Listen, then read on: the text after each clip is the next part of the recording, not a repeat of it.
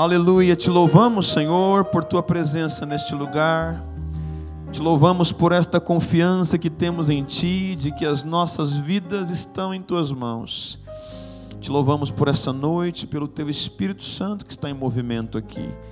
Nós pedimos, Pai, despeça-nos nessa noite sob a tua palavra e revelação. Fala um pouco mais conosco, assim como tem falado já Ministra o nosso coração, ministra o coração de filhos e pais e de cada pessoa aqui nesse lugar. Fala conosco em nome de Jesus. Amém. Amém. Abra sua Bíblia, irmão, irmã, em 1 Coríntios, capítulo 4. Vamos ler no versículo 15. Glória ao Senhor. Antes que nós leiamos, eu quero encorajar duas coisas importantes. Eu quero encorajar a toda a igreja estar aqui todo domingo, às nove da manhã, para a escola bíblica dominical. Nós estamos com material novo, maravilhoso. Os grandes pregadores da Bíblia e suas mensagens e escatologia pentecostal, estudo sobre o fim dos tempos. Então, se você quer aprender mais, fazer perguntas, interagir, a melhor maneira de aprender a palavra de Deus é num seminário teológico e na escola bíblica dominical. Então eu louvo a Deus por aqueles que amam a EBD como eu amo. Participe, vai ser um tempo precioso para a sua vida, impagável, todo domingo às nove da manhã. E uma outra coisa, olha só, há um tempo atrás, o pastor Anderson aqui soltou um insight profético precioso que eu peguei no ar, pastor Anderson, e decidi fazer uma coisa aqui. Ele falou, já imaginou se cada um dos membros dessa igreja contribuísse com 20 reais para pagarmos a rádio, estava paga. Ou seja, não teríamos mais tanto esforço se cada irmão se comprometesse a dar 20 reais por mês para a rádio. Então, eu mandei fazer um negocinho bem legal, dei um trabalho para a equipe de marketing da igreja, porque eles faziam de um jeito, não é assim, não é assim, tem que ser do jeito que eu falei. E até que chegou do jeito que eu falei. Então, eu mandei fazer um radinho. Olha só. Mandei fazer um radinho que tem aqui nas estações do rádio não tem estações, tem meses do ano, janeiro, fevereiro, março, abril, maio, junho, até dezembro, tá certo?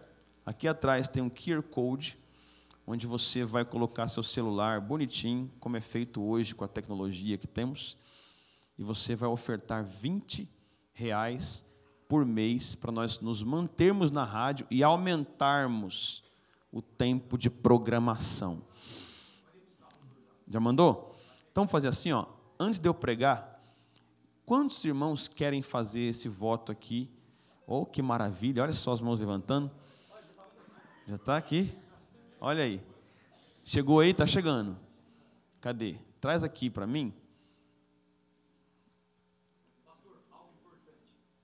Nós pagamos no dia 25, tem essa, essa, esse prazo. Isso. Então você entendeu, né?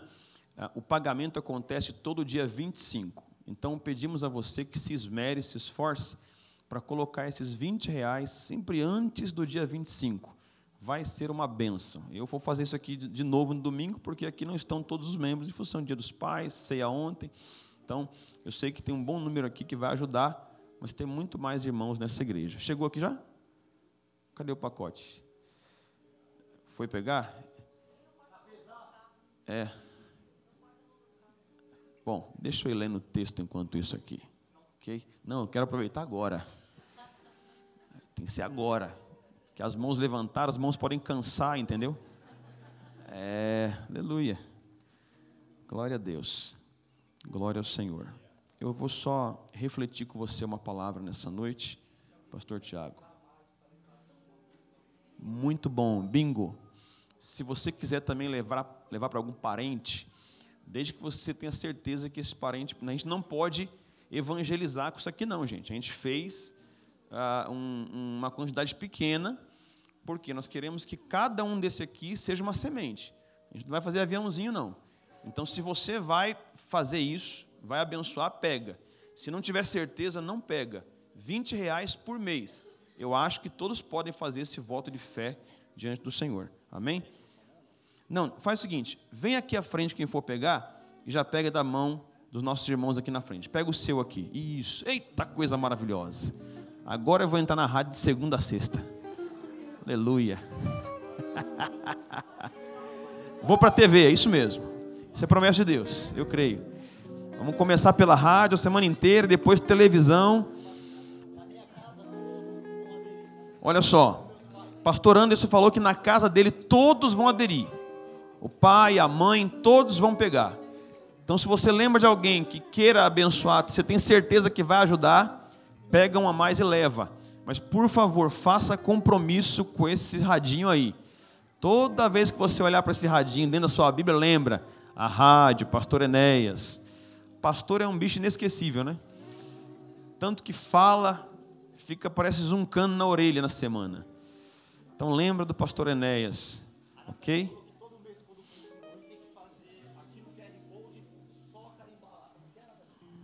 Vem aqui, Nath, explica aqui. Pais, irmãos, graça e paz. Ó, oh, todos os meses, aqui tem a contribuição anual, como nosso pastor informou todos os meses, quando você for fazer a sua contribuição, você precisa registrar para nós sabermos quais são os irmãos que estão contribuindo, porque, como nosso pastor falou, nós temos um controle de quantidade de cartões. Então, se você fez a sua contribuição hoje, não jogue fora o cartão, vai fazendo o risquinho com a caneta para você poder ter um controle e mande para a gente também para que nós tenhamos registrado. Amém? Eu vou fazer o seguinte: o seguinte, os irmãos que concluírem um ano ofertando, abençoando, eu vou fazer o seguinte: não é, não é uma coisa cara, mas eu vou dar para você um sermonário meu. Ou seja, as mensagens que eu prego ao longo, de um ano, vou fazer uma apostila com sermonário e vou dar para o irmão que foi fiel por 12 meses. Amém? Todas as mensagens que eu prego, elas são esboçadas. Deus me dá, fala comigo, eu escrevo e trago aqui. De vez em quando eu solto uma para um irmão, para outro, às vezes solto no grupo, mas não é sempre não. Só que os irmãos que abençoarem vão ter no final do ano aí esse presente, que é um sermonário com no mínimo aí uns 500 esboços de sermão, de mensagem para você estudar. Amém? 1 Coríntios capítulo 4. Vamos para a palavra de Deus. Meu Deus, como eu sou ruim de venda. Misericórdia. Ainda bem que eu tenho uma equipe que me ajuda com isso. Glória a Deus. 1 Coríntios 4, verso 15. Glória ao Senhor. Porque ainda que tivesseis dez mil tutores em Cristo, não teríeis, contudo, muitos pais, porque eu, pelo Evangelho, vos gerei em Jesus Cristo. Diga amém. Diga paternidade espiritual. Pode se sentar. Eu só quero meditar com você nessa noite. Eu sei que muitos estão até cansados em função de um dia corrido, estando com os pais e conseguiram chegar aqui para o culto. Mas eu quero refletir com você algumas coisas sobre paternidade espiritual. Pelo menos para mim, em minha vida hoje, o que sobrou, o que restou, e isso é maravilhoso, foi paternidade espiritual. Eu tenho pai espiritual. Meu pai biológico se foi, e eu estou hoje experimentando o primeiro dia dos pais sem o meu pai biológico, pastor, capitão Enos Ribeiro dos Santos. Mas eu não estou órfão, eu tenho paternidade espiritual. Eu quero conversar com você sobre isso, porque é impossível que você permaneça nessa terra 100% órfão. Sempre há a possibilidade de ter paternidade espiritual. O apóstolo Paulo foi um pai espiritual. Ele, ao plantar igrejas, ao compartilhar o evangelho de verdade, gerou filhos espirituais no Senhor. É importante você saber o seguinte: pai espiritual não é exatamente ou necessariamente aquele que ganhou você para Jesus. Porque alguém pode ter entregue um folheto para você na rua, ganhando você para Jesus e ter desaparecido da sua vida. Ele não pode ser seu pai espiritual, porque é semelhante, de repente, a um homem que fez um filho uma mulher e desapareceu. Então, ele pode ter uma paternidade no aspecto biológico, mas no afetivo ele não foi seu pai. Espiritualmente é da mesma forma. Um pai espiritual é aquele que tem algumas características que cobrem você espiritualmente. Essa semana nós tivemos aí um pequeníssimo embate em redes sociais, quando um teólogo desavisado e irresponsável colocou no, na, na internet lá uma frase para gerar polêmica, dizendo: não existe cobertura espiritual. E saiu andando, para que as pessoas se debatessem, se degladiassem entre si. Ou seja, ele fez questão de jogar uma frase polêmica sem a mínima explicação teológica. E é claro que a ideia e o conceito de paternidade espiritual e de cobertura espiritual moderna, em alguns lugares, é totalmente errado. É uma ideia de homens que querem manipular pessoas, dominar pessoas, ser déspota sobre pessoas. Mas existe sim uma cobertura espiritual. Quando falamos cobertura, é quando você está debaixo de autoridade espiritual de alguém que abençoa você, que ora por você, dentre outras coisas. Paulo era esse homem que, mesmo à distância, exercia paternidade espiritual. Primeiro, pelo zelo que tinha pela alma das pessoas. Então, ele escreve aqui que muita gente pode ser tutor, aio, mas pai é um só. Ele fala assim sobre homens que vieram a Corinto e se fizeram tutores dos irmãos de Corinto. Gente que veio e ensinou e instruiu, gente que veio e trouxe alguns ensinos interessantes, bonitos, mas não eram pais. E é verdade, Deus levanta tutores também. Homens e mulheres que podem abençoar-nos com a palavra, com o ensino. Mas Paulo fala aqui enfaticamente: ainda que vocês tivessem dez mil tutores em Cristo, não teríeis, contudo, muitos pais, porque eu, eu, pelo Evangelho, olha a maneira como se gera. Eu, pelo Evangelho, vos gerei no Senhor. O que gera alguém no reino de Deus é quando a semente do Evangelho entra no coração. Então, se você quer gerar filhos espirituais, pregue o Evangelho anuncie o Evangelho. Agora, há três níveis de paternidade. Já citei aqui vagamente: a paternidade biológica, a afetiva e a espiritual. A biológica é do pai biológico, do pai natural. A afetiva é do pai que não é biológico, mas assumiu um papel paternal. E a espiritual é de alguém que não só gera você no Senhor, mas cobre você com o mesmo evangelho que o gerou e também intercede por você. No mundo espiritual é assim que Deus vê. Deus não vê folhas soltas. Por que Deus estabeleceu igreja e pastores, como está escrito em Hebreus 13, 7 e 17? Porque Deus diz para nós estarmos conectados e nos sujeitarmos a pastores? Porque eu, como pastor, me sujeito a um pastor. Porque no mundo espiritual é assim que Deus vê e o diabo vê.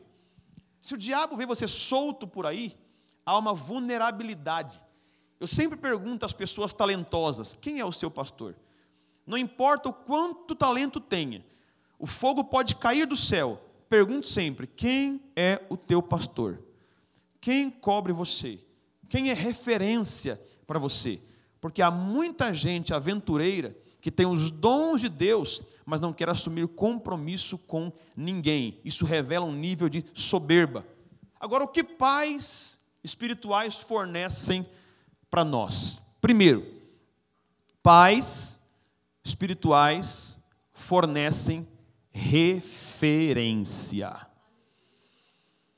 Todos nós precisamos de referência um ponto de contato a partir do qual podemos encontrar um modelo, alguém para imitar em alguma área, em alguma coisa. É interessante como em alguns ministérios, e alguns acham até errado, parece que todos falam iguais ao líder.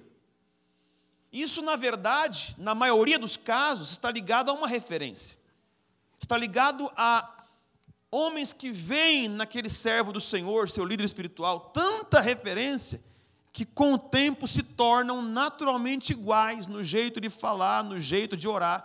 Então nunca olhe para alguém e diga está imitando o fulano, porque isso não é pejorativo.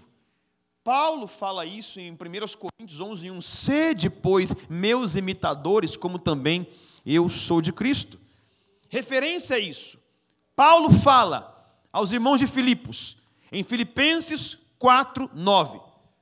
O que também aprendestes, um, e recebestes, dois, e ouvistes, três, e vistes, quatro, em mim, isso também fazei. E o resultado? E o Deus de paz será convosco. O que Paulo está dizendo?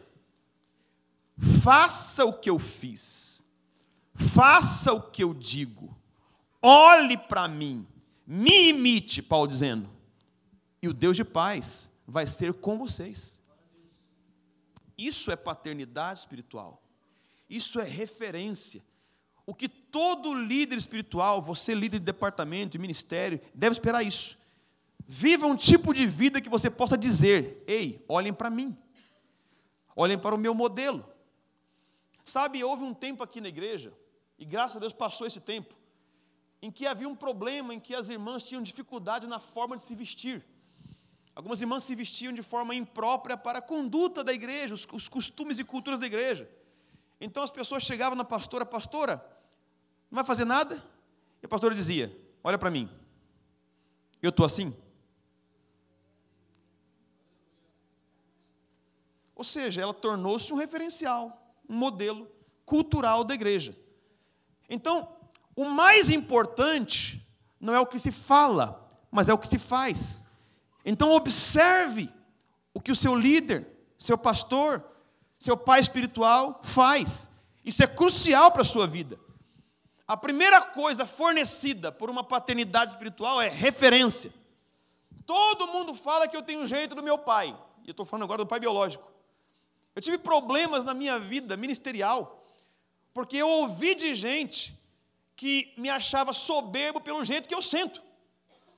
Porque meu pai sentava e cruzava as pernas, e tinha a posição ereta. Mas é uma referência. Meu pai é um militar. Eu não ando de cabeça baixa. O que revela humildade não é jeito externo, humildade é algo do coração. Houve uma igreja em que eu entrava e sentava, e com o tempo, lideranças da igreja começaram a me achar soberbo pelo jeito que eu sentava. Olha como referência é interessante, como estereótipo é interessante.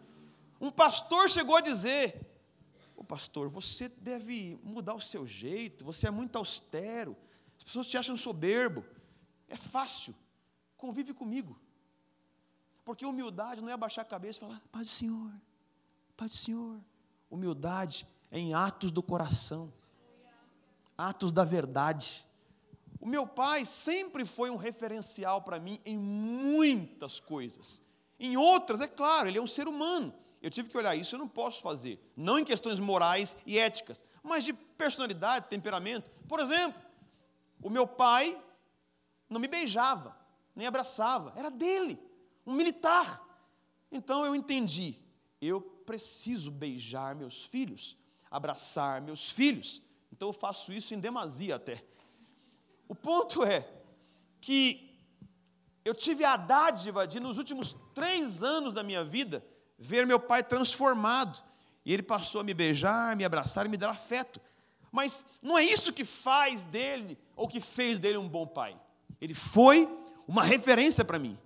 Eu pude olhar para ele e imitá-lo em quase tudo. E poucas palavras que ele legou para mim, legaram a mim autoridade. Um homem de Deus deu um legado para mim. Todo pai tem que ser uma referência. Se você é pai, seja uma referência. O teu filho está te vendo. A tua filha está te vendo. O teu filho vê o jeito que você trata a sua esposa. O teu filho vê o jeito que você chega em casa. Vê as palavras que você fala. O teu filho observa tudo que você fala à mesa. Seja a referência dele. Segundo, pais espirituais fornecem amor. Amor sacrificial. Amor verdadeiro. Paulo, mesma distância, dizia, segundo os Coríntios 12, 15, Eu, de muito boa vontade, gastarei e me deixarei gastar pelas vossas almas, ainda que amando-vos cada vez mais, eu seja menos amado. Paulo está dizendo: o tempo vai passar e eu continuarei sendo pai espiritual de vocês. E mesmo se o tempo passar e vocês encontrarem defeitos meus e passarem a me amar menos, eu vou continuar amando vocês. E sabe, esse é o legado de um pastor, minha gente. Porque evangelistas, pregadores de fora, têm essa dádiva. Eu faço isso em outras igrejas. Eu vou às igrejas, sou amado, celebrado, mas sempre faço questão de dizer: honrem seu pastor, porque eu vou embora. Eu vou pregar, profetizar, ministrar, mas vou embora. Mas o pastor ficará lá para estar com cada demanda das pessoas, do povo, nutrindo o povo, alimentando o povo, conduzindo o povo com a palavra do Senhor. Então, com o tempo, é muito comum que as pessoas olhem a humanidade do pastor. E graças a Deus por isso, até certo ponto. Porque pastores são homens, pastores têm almas, os pastores cansam. Mas esses pastores cansam por amar, não cansam de amar. Então Paulo diz, de boa vontade. Eu não estou obrigado aqui, Paulo diz. Ninguém colocou uma arma na minha cabeça. Eu vou, de boa vontade, me gastar por vocês e me deixar gastar pelas vossas almas. E ainda que vocês me amem menos, eu vou continuar amando. Pais espirituais fornecem para nós amor. Terceiro, são só quatro: correção. Correção. Essa geração é muito volátil. As pessoas têm uma facilidade grande de trocar de igreja. E o principal fator da migração de igreja para igreja é o fator correção. Porque pastores que não corrigem estão revelando que não amam de verdade. Pastores e líderes, pais espirituais que não corrigem demonstram que não têm amor. A maior dádiva que você pode ter é quando um líder espiritual, seja o pastor da igreja ou de departamento, corrige você, ainda que asperamente. No começo dói, parece ofender, mas há amor em correção.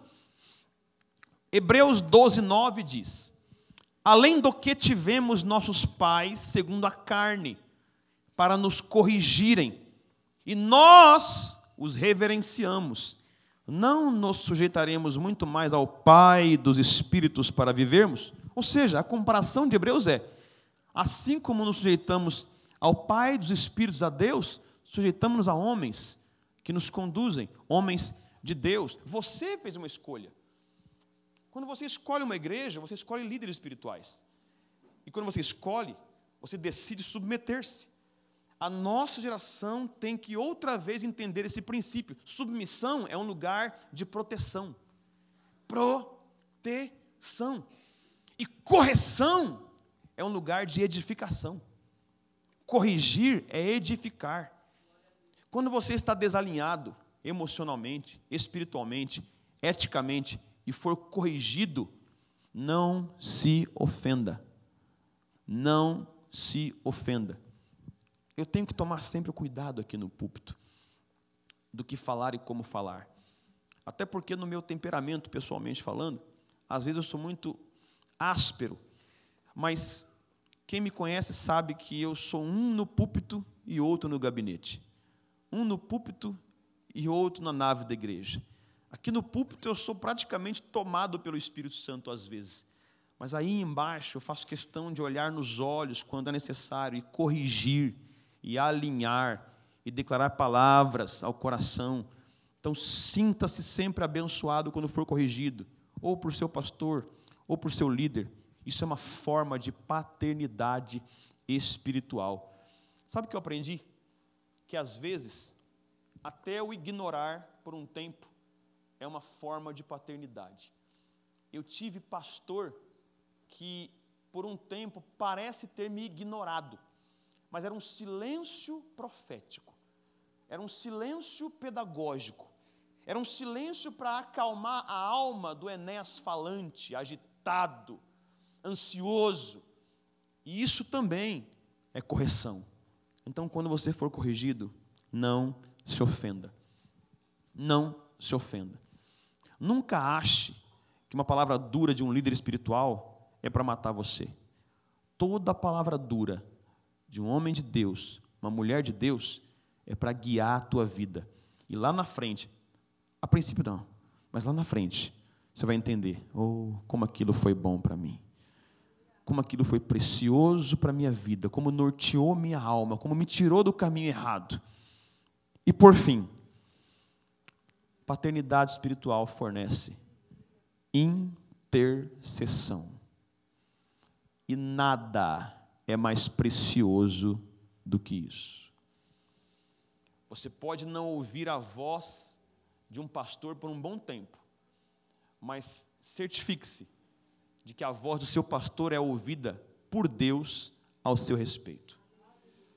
E Paulo, em Efésios 1,16, diz: Não cesso. Uau! Não cesso de dar graças a Deus por vós. Ele está longe. Lembrando-me de vós nas minhas orações. Samuel disse ao povo, quando o povo pediu, ore por nós, ele disse: Que Deus me guarde de deixar de orar por vocês, de pecar deixando de orar por vocês. Às vezes, eu lembro de alguns rostos e oro por nome, outras vezes, oro pelo povo. Então, o princípio espiritual é simples. Se você está conectado à membresia de uma igreja, no mundo espiritual é o ato de estar ligado. O que é ligado na terra? Então, quando um pastor ora pelo corpo de Cristo, o que está acontecendo?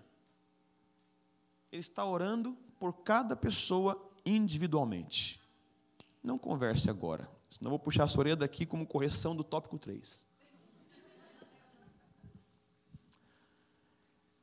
Gálatas 4,19, Paulo diz: Meus filhinhos, por quem de novo sinto dores de parto, até que Cristo seja formado em vós.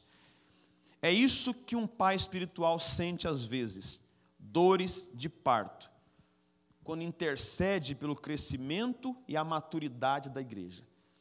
Sabe, há uma coisa que parece que é a sina de todo pastor. Isso não deveria ser, mas é. O rebanho está indo bem. Crescimento, maturidade, avivamento, alegria. Mas quando o pastor percebe um que parece estar carnal, que parece que não entendeu nada, o pastor desaba. Ele não consegue olhar para todos que estão bem, firmes, crentes, cheios. Ele olha um, puxa, não entendeu ainda. Só que Parece que Deus faz isso, revela o mais imaturo, para que você ore mais, apresente mais. Parece que Deus revela os mais meninos, para que você coloque na oração e lembre do rosto dele, e você sofra. Dores de parto, até que, até que, até que Cristo seja formado nele. A ideia de uma igreja é essa. Da pregação é essa, do ensino é essa. É a ideia de fazer Cristo crescer na sua vida, Jesus aparecer em você, a mente dele brotar em você.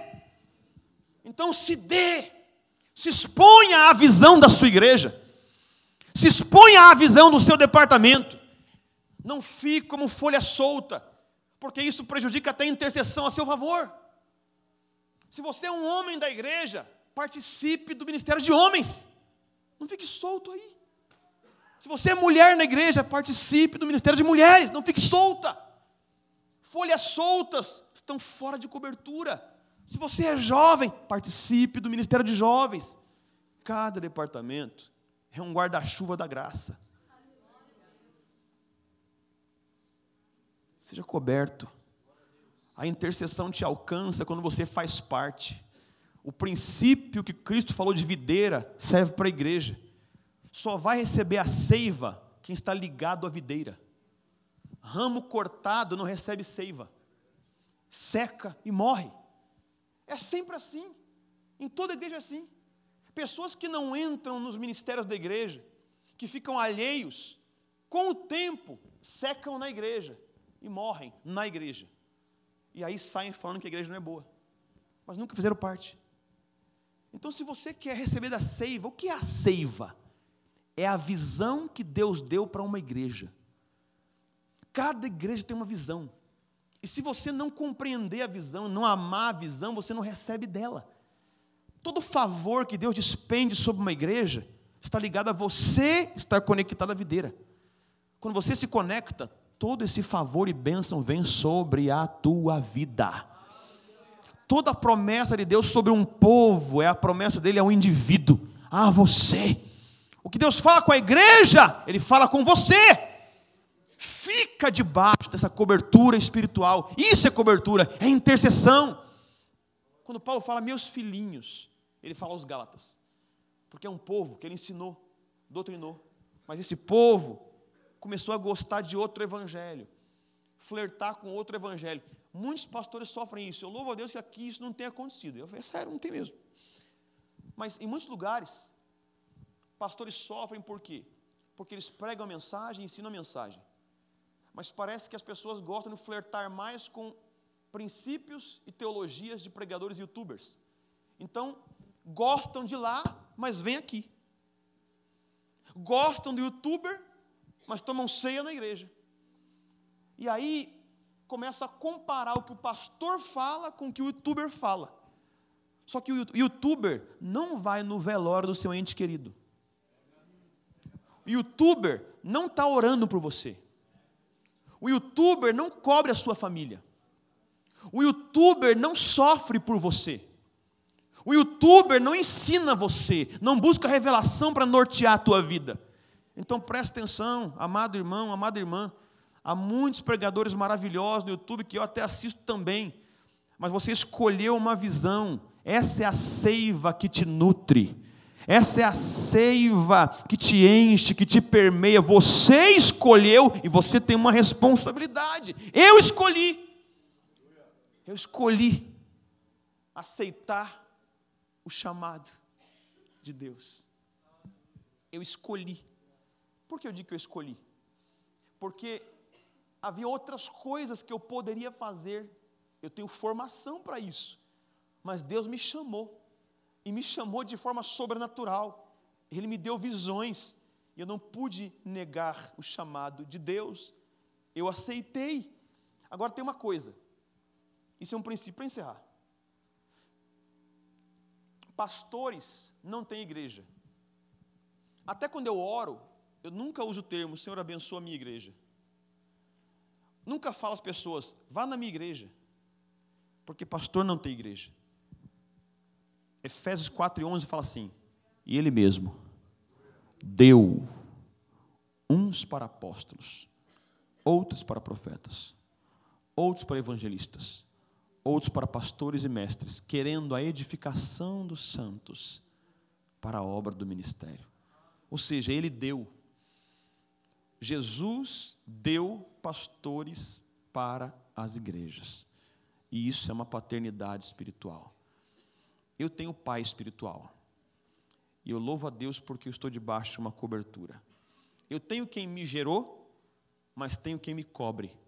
E você precisa se gloriar nisso você tem cobertura espiritual. Eu não quero parecer estar advogando em causa própria ao pregar. Para mim é muito dificultoso falar essas coisas. Mas como hoje praticamente não me restava no coração um, uma palavra para falar de pais biológicos, porque eu não me sentia confortável com isso. que eu sofri o dia inteiro com a ausência do meu pai. Eu chorei muito, eu senti muita dor de saudade, mas eu lembrei, ainda há paternidade espiritual.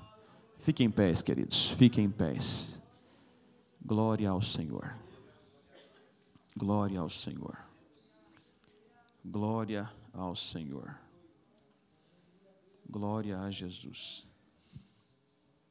E eu louvo ao Senhor, porque nesta igreja, como nunca antes eu tive, eu tenho amigos, pastores auxiliares, que comungam da mesma visão, fé e unção. Eu percebo que, como disse Miles Morrow, você percebe sucesso em liderança quando se torna dispensável. Eu percebi que a minha ausência não faz cair nada por aqui. Então eu louvo a Deus porque eu acho que eu acertei. Eu louvo a Deus porque eu acho que eu estou dando certo. Quando eu me ausento, a unção continua, a graça continua, a visão continua, através desses homens de Deus e dessas mulheres de Deus. Se mantenham firmes na visão, sob cobertura. Mas eu tenho que encerrar dizendo: se você tem um pai biológico, honra o teu pai. Honra o teu pai. Se está bicudo com ele, reconcilia com ele. Visite-o, porque faz falta. Faz muita falta. Só que não há condenação e culpa em mim, porque eu posso dizer que eu estive lá o tempo todo. Porque eu o honrei o tempo todo. Mesmo na dureza dele às vezes, mas eu sempre honrei o meu pai. E eu sei que eu vou viver muito por isso. Às vezes o diabo, nesses momentos que eu tenho passado, tenta lançar na minha mente que eu não viverei muito, mas eu sei que ele é mentiroso. E eu sei que eu vou viver bastantão. Eu honrei meu pai. Se prepara, pastor Gisele. Eu vou até os 100, se Jesus não voltar. E se você quer ter longevidade, um dos princípios é honra teu pai. Honra teu pai. Não pelo que ele é com você hoje, não pelo que ele tem feito, mas só pelo fato de ser sua fonte, sua origem, de onde você veio. Quero lembrar com todo respeito às mães que têm um papel inigualável com os filhos. Mãe é mãe, mas você foi gerado do seu pai e colocado no ventre da sua mãe. A palavra pai na etimologia significa fonte. Pai significa fonte. É por isso que Deus é chamado Pai, porque Ele é a fonte. O Pai das luzes. Nós somos luz, Ele é o nosso Pai. Nós honramos, porque Ele é o Pai que não nos deixa órfãos, porque Ele é o Pai que não nos abandona ele é o Abba Pai. Ele é o Pai que nos criou e cuida de nós. Ele é o Pai que vai estar com você em todo momento da sua vida. E ainda que pareça estar em silêncio, o Abba está lá. Creia nesse Pai. Viva para esse Pai. Honre esse Pai acima de tudo. Porque você nem era filho mais. Adão tirou nosso direito. Mas esse pai enviou seu filho unigênito e nos devolveu a qualidade de ser filhos dele de novo. Ele nos queria, ele nos desejou, ele desejou você, ele quis você como filho outra vez. Então aqui estamos nós, filhos do Abba.